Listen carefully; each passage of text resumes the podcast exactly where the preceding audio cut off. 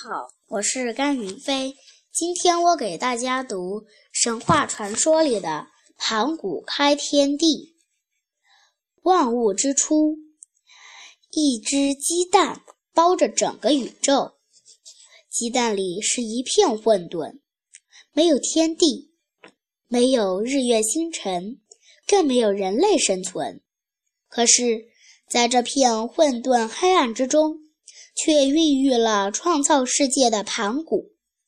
盘古在这只大鸡蛋里，胳膊一伸，腿脚一蹬，大鸡蛋就被撑碎了。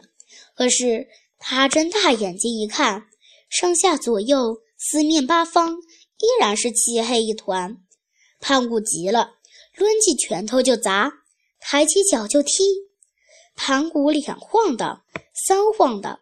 紧紧缠住盘古的混沌黑暗，就慢慢的分离了。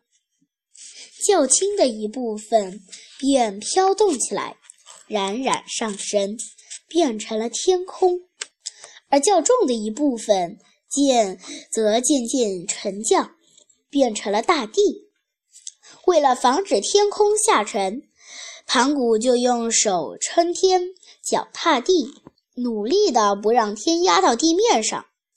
日复一日，年复一年，光阴过去了一万八千年。这中间，盘古吃的是飘进他嘴里的雾，他从不休息。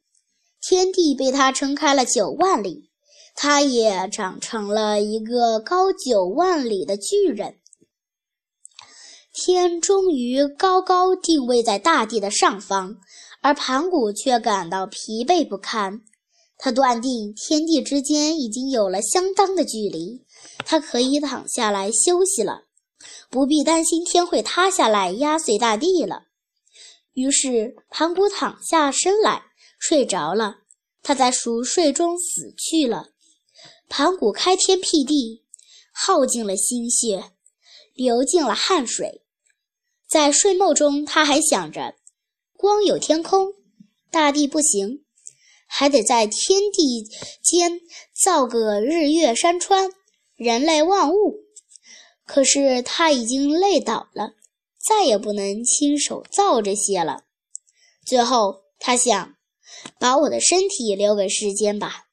于是，盘古的头变成了东山，他的双脚变成了西山，他的身躯变成了中山，他的左臂变成了南山。